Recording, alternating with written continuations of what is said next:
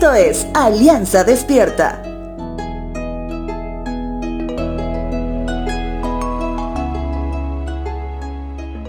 Entre los discípulos de Jesús podemos encontrar a ex pescadores, podemos encontrar a ex políticos y por supuesto podemos encontrar a ex cobradores de impuestos como Mateo. Es por eso que cuando meditamos en las escrituras inspiradas del Evangelio de Mateo, debemos recordar cuál es la esencia del autor. En este caso Mateo conocía mucho de números, de cómo cuadrar cuentas.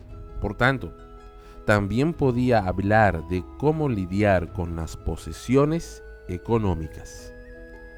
Evangelio de Mateo capítulo 6 versos 19 al 21 dice lo siguiente.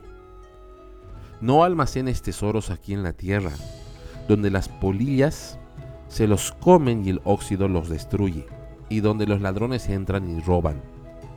Almacena tus tesoros en el cielo, donde las polillas y el óxido no pueden destruir y los ladrones no entran a robar.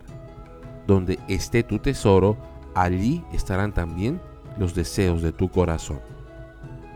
Si bien el Espíritu Santo de Dios tiene una gran influencia sobre cada autor de los libros de la Biblia, cada escritor escribe desde el lado de su misma esencia.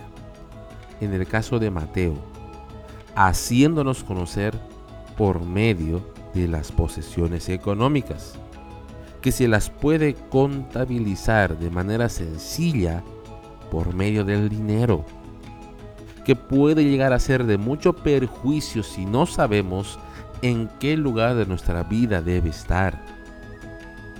El consejo es muy útil sobre el acumular cosas valiosas para nosotros en el plano terrenal.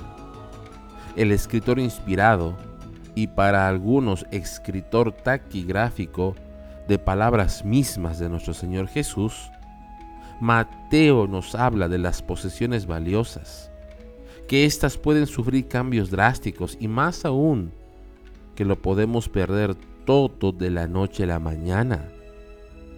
Él se concentra en hacernos conocer que en el afán de resguardarlos, lo podemos convertir en una clase de tesoro que permitirá que nuestra vida misma transcurra alrededor del tesoro cuando el plan de Dios busca que nuestra vida transcurra alrededor de nuestro Salvador.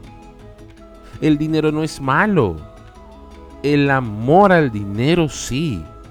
Así se lo menciona Pablo a su fiel discípulo Timoteo para que esté alerta sobre ello. Porque si en su momento no hemos aprendido a saber lidiar con esto, la raíz de todas nuestras aflicciones tendrá un punto de origen el dinero, las posesiones económicas mal administradas, en completo desacuerdo a la palabra de Dios. Recuerda, almacena tesoros en el cielo, el único lugar donde serán de real beneficio, el único lugar donde nadie te los podrá arrebatar.